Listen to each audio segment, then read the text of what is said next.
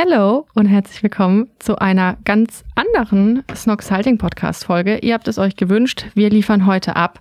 Vier Wochen lang jeden Samstag 15 schnelle Minuten mit euren Fragen. Und ich würde sagen, Johannes, heute geht es ums Thema CRM und Kaufverhalten bei Snox.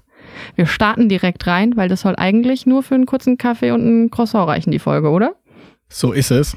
Los geht's. Heute geht alles um das Thema CRM und Kundenkaufverhalten bei Snox. Erste Frage, warum ist denn überhaupt CRM so wichtig für eine Marke? Es wird viel immer im Performance-Marketing und dadurch auch im Podcast darüber gesprochen, dass man quasi über Neukundengewinnung immer neue Kunden einkaufen und dadurch quasi ganz einfaches Geschäftsmodell ist ja von E-Commerce. Ich habe Adventskalender, 100 Euro. Ich habe eine Marge irgendwie von 50 Euro vielleicht, eine Cross-Margin nennt man das dann, von 50 Prozent. Also, wenn ich jetzt im Marketing 30 Euro ausgebe, um jemanden zu überzeugen, diesen Adventskalender zu kaufen, 50 minus 30 Euro Marketingkosten, bleiben 20 Euro übrig. Gleich hier, wie heißt diese Kennzahl? Die 20 Euro, so. die übrig bleiben. Deutsch und Englisch. Wir wollen nämlich jetzt hier feinsten Content immer samstags raushauen. Es gibt drei verschiedene Margen. Ja. Cross-Margin. Also man spricht von Deckungsbeitrag 1, Deckungsbeitrag 2 und 3. Okay? Das, was ich eben gesagt habe, ist der Deckungsbeitrag 3. Mhm. Im Englischen nennt man das Contribution Margin, mhm. abgekürzt CM3. Mhm. Also hätten wir eine CM3-Marge von 20 Euro und dann gibt es noch den Gewinn oder im Englischen? Äh, den Gewinn, Profit. Ja. Profit oder EBIT. Mhm. Sagt man oft. Auch so ist noch ein bisschen ein Unterschied, aber wenn man von EBIT, Profit oder Gewinn spricht, ist auch die, immer die gleiche Kennzahl. Was ist der Unterschied zwischen CM3 und Profit? Mhm, und Gewinn? Da sind da noch die Fixkosten weg. Sehr gut. Das ist der Unterschied. Nochmal. Lange Rede, kurzer Sinn. In den letzten fünf, sechs Jahren, auch wie lange wir jetzt schon Snox machen, hat es funktioniert, dieses Geschäftsmodell, wenn man sehr gut im, sage ich mal, Marketing ist, dass quasi die Marketingkosten geringer waren mhm. als die Cross-Margin. Sprich, als Neukunde, wenn ich jetzt jemanden Adventskalender jemand dafür überzeuge, war meine CM3-Marge positiv, auch bei Neukunden. Mhm. Das Problem ist, durch immer steigende CPMs. Romy, was sind CPMs? Äh, Tausender Kontaktpreis. Cost per Mill. Sehr gut. CPMs genannt, sehr gut erklärt. Wird es immer schwieriger, quasi auf Neukundenbasis direkt profitabel zu sein.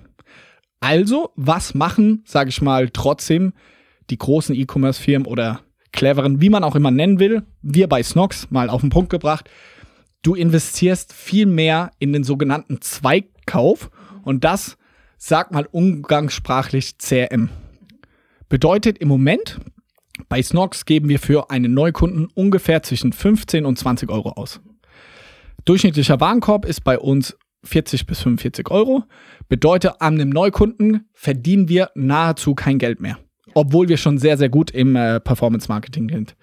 Die eigentliche Marge kommt dann, wenn er quasi das erste Mal bei uns bestellt, verdienen wir erstmal 0 oder 5 Euro, wie auch immer. Aber wenn er dann nochmal bestellt, und da kommt gleich eine Schätzfrage, wenn er nochmal bestellt und zwar über E-Mail, also ohne dass wir ihn quasi nochmal erneut durch Performance Marketing akquirieren müssen, dann haben wir eben nicht mehr, wie in dem Beispiel vom Adventskalender, haben wir, waren wir von 100 auf 50 ist die reine Marge, 30 Euro Marketingkosten weg, wären wir bei 20 Euro Profit, was aber nicht stimmt, weil um den Adventskalender zu verkaufen, ist eher 50 Euro, wenn überhaupt, muss ihn überzeugen, also hättest du null. Wenn du per E-Mail-Marketing quasi ihn dazu kriegen würdest, dass er noch einen zweiten Adventskalender, das ist ein blödes Beispiel, aber kaufen würde, hättest du ja die kompletten 50 Euro, also deine Cross-Margin als CM3-Marge, weil du keine Marketingkosten hast. Und das ist, sage ich mal, die Magie und auch der Grund, warum sich viele auf CRM jetzt immer mehr und mehr konzentrieren müssen, weil der erste Kauf nicht profitabel ist. Also, das wird man noch nicht hinbekommen, egal wie gut es ist. Also muss der zweite Kauf erstmal eine sehr hohe Wahrscheinlichkeit kommen, dass überhaupt die Leute ein zweites Mal kaufen und dann auch ein dritter, vierter, fünfter Kauf. Und das nennt man alles, sage ich mal, CRM. Also alle Reaktivierungen, dass ein Kunde über das erste Mal hinaus weiterkauft. Und das waren die Gründe, warum das so wichtig ist. Und wie genau sieht es denn bei uns aus? Also was würdest du jetzt, welche Abteilungen bei uns und ähm, welche konkreten Maßnahmen würdest du jetzt bei Snox als CRM einstufen? CRM ist bei uns, also für andere würde ich generell sagen, ist CRM sehr, sehr gleichzusetzen mit einfach E-Mail-Marketing. Also wenn man jetzt zuhört, noch, keine Ahnung, 5 Millionen Euro Umsatz macht, eine Million, dann würde ich mich zunächst mal sehr, sehr stark auf E-Mail fokussieren. Bei uns, Stand heute, besteht das CRM-Team aus E-Mail-Marketing, WhatsApp-Marketing. Gerade haben wir noch eine weitere Person eingestellt, die wird unser Loyalty Club sich drum kümmern. Dann werden wir eine Person einstellen für unser Abo-Modell und dann werden wir wahrscheinlich noch weitere Personen für E-Mail einstellen etc. Also unser Ziel ist es, so in den nächsten sechs bis sieben Monaten noch fünf, sechs weitere Personen einzustellen, um euch auch nochmal bewusst zu machen. In unserem Sales-Team sind aktuell so knapp 25 Leute plus minus und nur zwei Leute sind im CRM. Und das ist ein großes Problem bei uns. Und auch wenn man jetzt zuhört, würde ich sagen, wir passen die Ratio so an, in etwa, dass sechs, sieben Leute sind. Also 20 Prozent plus minus sollten im CRM sein. Also wenn ihr zehn Leute habt und wenn sich keiner um CRM kümmert, dann habt ihr ein Problem. Okay. Und den Kundenservice würdest du den, den würdest du mit reinzählen? Indirekt. Also für uns ist Kundenservice mehr so Operations-Thema. Mhm. Also, dass ein Kunde ein zweites Mal kauft, dass wir uns nicht falsch verstehen, liegt jetzt nicht nur dran, wie gut unsere E-Mails sind, sondern mhm. wie schnell wurde das Paket geliefert, wie ist überhaupt die Produktqualität, mhm. ist ein guter Kundenservice. Das alles fassen wir intern zusammen unter unserem NPS-Score. Mhm. Also Kundenzufriedenheit, NPS-Score. Und da sehen wir eine sehr, sehr hohe Zuständigkeit und Zusammenhang zwischen, umso höher der NPS ist, mhm. umso höher ist auch die Wahrscheinlichkeit, dass jemand nochmal bestellt. Und ist das die einzige Kennzahl, die wir im CRM uns anschauen oder gibt es da noch mehrere Kennzahlen außer diesen NPS-Score, den du gerade angesprochen hast? Oder welche gucken wir uns besonders ähm, spezifisch an? Mit die wichtigste Kennzahl im CRM ist die Retention Rate. Mhm. Wichtig ist hier, ganz viele machen es falsch und sagen, meine Retention Rate ist meine Anteil am Online-Shop, wie viel sind Bestandskunden. Beispiel, mhm. um das ein bisschen konkreter zu machen. In Shopify gibt es, wenn man in seine Statistiken reingeht, wir haben gestern 100 Bestellungen gehabt. Mhm. 100 Leute bestellen deinen Adventskalender. Mhm. Dann sieht man in Shopify sofort, wie viel von diesen 100 Bestellungen sind Bestandskunden. Heißt, die haben schon einmal bestellt. Genau. Und dann ist da, steht da zum Beispiel 30 Prozent, wenn 30 Leute schon mal bestellt haben. Wichtig ist, das ist, diese Kennzahl ist nahezu nicht aussagekräftig. Mhm und nicht wichtig im CRM-Bereich. Okay. Weil es sagt dir nur aus, auf diesen einen Tag betrachtet, wie viele Leute, die insgesamt bei dir bestellt haben, sind, sind Bestandskunden. Mhm. Wenn ich mir aussuchen würde, und das ist ein großer Fehler von sehr vielen, dass sie versuchen, diese äh, Zahl möglichst hoch zu treiben. Was tendenziell eher schlecht ist, weil ich will mhm, immer mehr Neukunden mhm. haben. Weil wenn ich immer nur Bestandskunden habe, also wenn die Kennzahl 90 Prozent mhm. ist, bleiben wir beim Adventskalender, wenn von 100 Leuten 90 Bestandskunden sind, dann heißt es wieder nächstes Jahr, ich habe keine größere Kundenbasis, um anzusprechen, sondern nur 10 neue Leute, die okay. on top sind. Deswegen ist das eine falsche Kennzahl, sich zu betrachten, weil du willst eigentlich an deinem Umsatz dass du immer genug Neukunden hast, um ja. weiter zu wachsen. Also wisst ihr, man muss ja. mehr neue Leute haben. Das ist so ein bisschen wie in einem Café. Du willst immer neue Leute ansprechen. Du willst ja nicht nur, dass die ja. gleichen 50 in deinen Laden kommen, weil du weißt, tendenziell verliere ich die irgendwann. Heißt, meine eigentliche Kennzahl wäre dann vielleicht eher, dass ich in möglichst kurzer Zeit nach dem Erstkauf der Kunde auch wieder kauft, dass da die Wahrscheinlichkeit steigt. Sehr gut. Und das nennt man Retention Rates. Und die wichtig hier ist es nicht so einfach wie bei Neukundenakquise, dass du nur auf den ROAS gehst, sondern im CRM gibt es eben verschiedene Retention Rates. Mhm. Und das ist dieser typische Begriff, wo man oft verwendet, Kohorten. Mhm. Ganz schlimmer mathematischer Begriff, bedeutet im Endeffekt, wenn jemand, man schaut sich verschiedene Kohorten an, also eine Zielgruppe oder eine Anzahl an Personen. Zum Beispiel im Januar alle Kunden, die bestellt haben zum ersten Mal bei uns, nennen wir Kohorte Januar. Und dann schauen wir uns an, wie viele Leute davon haben quasi im Februar, also 30 Tage danach, ja. noch einmal bestellt, dann hätte man eine Retention Rate von 30 Tagen. Mhm. Und dann gibt es verschiedene Retention Rates, die man sich anschaut. Also die 30 Tage Retention Rate, die 60, die 90 Tage Mhm. zum Beispiel. Oder man sagt, hey, einfach auf ein Jahr gesehen, wie hoch ist die Wahrscheinlichkeit, also die Retention Rate, dass jemand noch ein zweites Mal bei uns bestellt. Mhm. Wie viele Prozent glaubst du, Mhm. sind das bei Snox? In den ersten 30? Lass uns mal auf die ersten 365 Tage gehen. Also, dass sie innerhalb von, von einem Jahr nochmal kaufen. Genau, und da betrachten wir uns jetzt zum Beispiel die Januar-Kohorte. Also Leute, die 2021 Mhm. im Januar bestellt haben, wie hoch war die Wahrscheinlichkeit, Dass sie 2021 nochmal bestellen. also in den zwölf Monaten, darauffolgenden Inklusive- Monaten, ja. Mhm. nochmal bestellt haben? Mm, mm, mm. Ich glaube, weil ähm, ich glaube, wir arbeiten ja stark an der Kennzahl, deswegen glaube ich, ist die nicht so gut damals gewesen. Ich würde sagen, äh, 26 Prozent. Sehr gut. Ich weiß jetzt nicht genau diese Kohorte auswendig, aber wir sind jetzt, wo wir stark dran gearbeitet haben, sind wir so zwischen 36 und 38 Prozent. Das heißt, ältere Kohorten, wo wir noch nicht so viele quasi Reaktivierungsmaßnahmen gemacht haben, werden sich bestimmt in diesem Bereich bewegen. Und da vielleicht auch als Benchmark mal ganz bold gesagt, wer im Jahr 2022 einen eigenen Shopify-Store hat, Marktplatzgeschäft muss man nochmal ganz differenziert betrachten, weil du da gar keine Retention-Maßnahmen machen kannst. Aber wer einen Shopify-Store hat, also eigenen Online-Shop, und eine Retention-Rate unter 20% hat, kann nicht überleben. Weil du musst dir überlegen, wenn meine, ich ein Neukunde quasi, Weil ich immer direkt wieder verliere. genau, also wenn ich ein Neukunde kein Geld verliere und unter 20% bei mir wieder neu Brauche ich die ganze Zeit Neukunden, um das zu halten. Richtig. Hm. Aber gleichzeitig ist jetzt sehr theoretisches Modell. Aber wenn nur 20% wieder neu kaufen, müssen diese 20% von Mhm. denen der Profit quasi meine ganzen Fixkosten tragen. Mhm. Wir machen, versuchen noch mal ein bisschen das Gedankenspiel zu machen, um das ne mehr nachzuvollziehen. Adventskalender. Mhm. Beim ersten Adventskalender verdienst du keinen Euro. Mhm. Du hast aber ja jetzt ein Team aus neun Leuten. Mhm. die an dem Adventskalender gearbeitet haben. Also da habe ich nichts verdient, ohne Fixkosten überhaupt bezahlt zu haben. Mhm. Und dann sagst du, okay, 20 Prozent Mhm. kaufen nochmal einen Adventskalender. Bleiben wir bei 100. Mhm. Sprich, von den 100 Leuten kaufen 20 Leute nochmal einen Adventskalender. Bei denen hast du in der Theorie zwar die volle Marge, Mhm. aber es reicht nicht aus, mit dieser vollen Marge deine Fixkosten zu bezahlen, weil dein Apparat Ja. du musst ja auch quasi die Neukundenakquise am Laufen halten. Ja. Genauso wie bei uns. Wir müssen ja die Leute bezahlen, Mhm. die 20 Leute im Sales-Team, die sich um die Neukundenakquise kümmern. Und quasi, wenn meine Retention Rate, also die Anzahl an Leuten, die noch ein zweites Mal bestellt, zu gering ist, dann wirst du ein Profitabilitätsproblem bekommen, egal wie gut du quasi im ersten Rad bist zu drehen. Und daher sage ich, wenn ihr, ihr könnt das mit klar machen, die auch schon mal bei uns im Podcast waren, kannst du die Retention Rate anschauen oder auch andere Tools.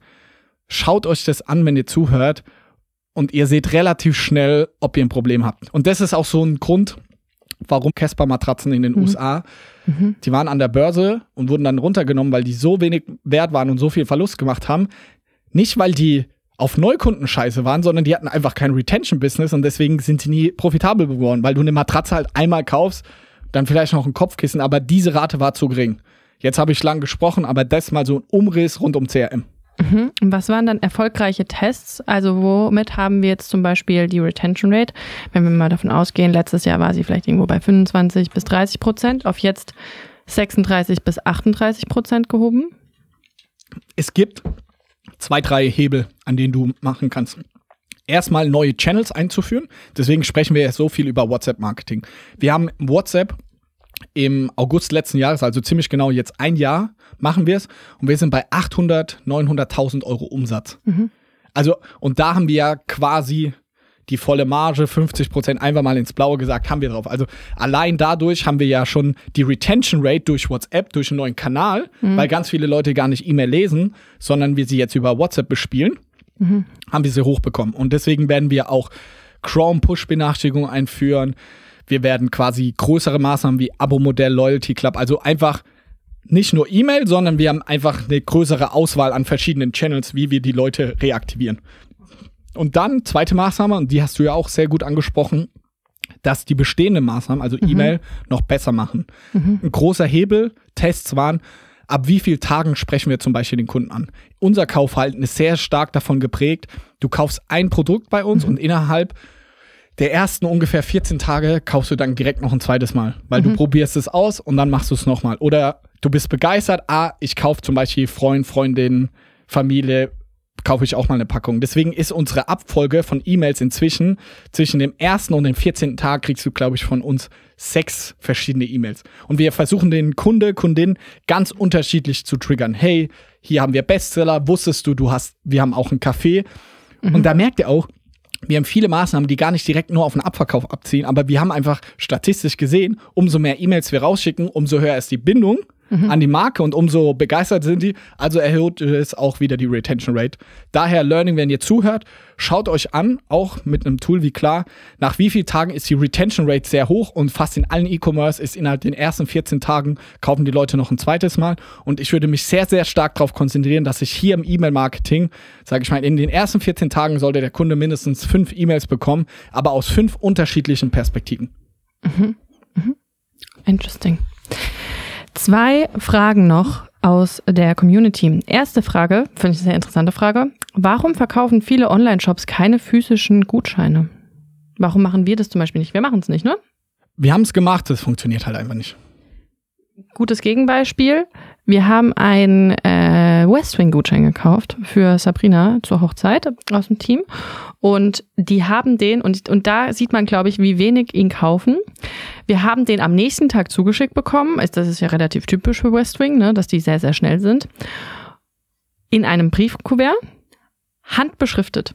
Wow, geil. Das, aber du hast gemerkt, so, die haben keinen, also wenn es so viele wären, dann würden sie es automatisieren. Ja. Aber äh, der war einfach handbeschriftet von außen das Kuvert. Ja.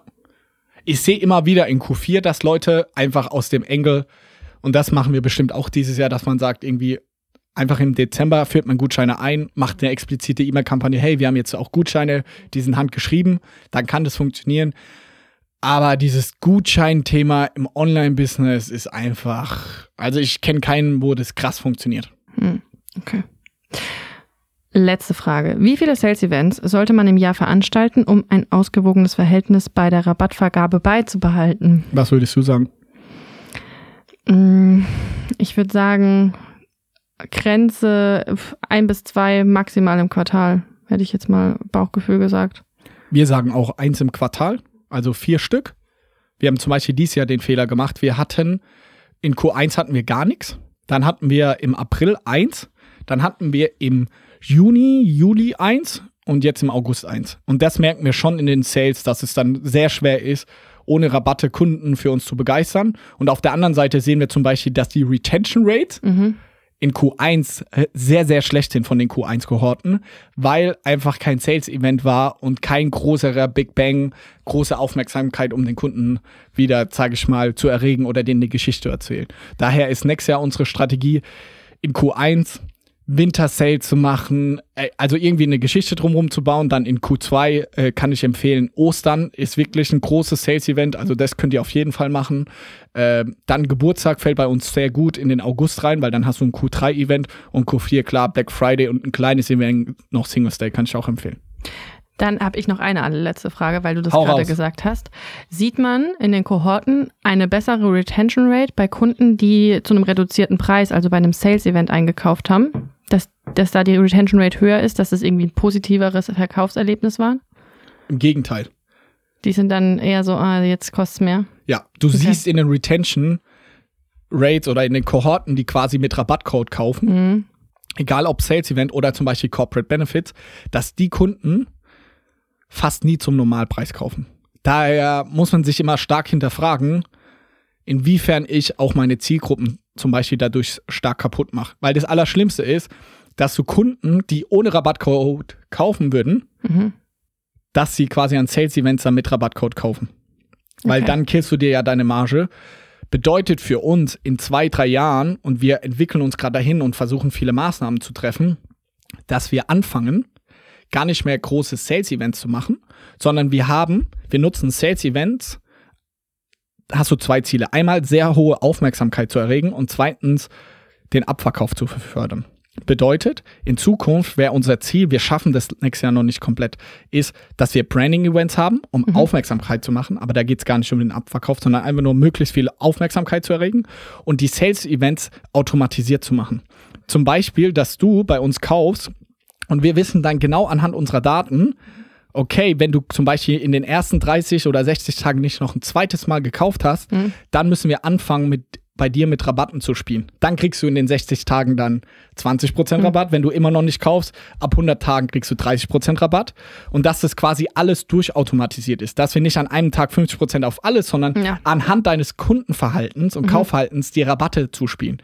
Weil mhm. zwei große Vorteile. Deine Marge ist höher, weil du dann nicht, weil du selektierst, wer ja. braucht Rabatt und wer nicht. Und Nummer zwei, der große Vorteil ist, dass du deine Operations entlastest. Du hast nicht an einem Tag 100.000 Bestellungen und mhm. alle schwitzen, mhm. sondern du, du hast ein möglichst konstantes Level über das ganze Jahr hinweg, das möglichst steigend ist. Smart. Nice. Das war's von uns heute. Wir hören uns wieder am Montag und diesmal, ich glaube, mit einer richtig coolen und interessanten Folge. Kannst du dich erinnern an die Folge, die wir aufgenommen haben mit Julian Janssen wow. von About You? Eine meiner Favorites. Ich will ja. nicht judgen und die anderen schlecht reden, aber was der rausgehaut haben, was so eine Kendall, Kendall Jenner, ja. Kendall Jenner kostet für eine About You Kollabo. Wow. Man kann auch mal raushören, was ungefähr eine Hailey Bieber kosten würde. Also da waren ja, sehr viele Zahlen. Das war geil. War eine richtig gute Folge. Also hört rein am Montag, neue Folge Snox Podcast. Yes.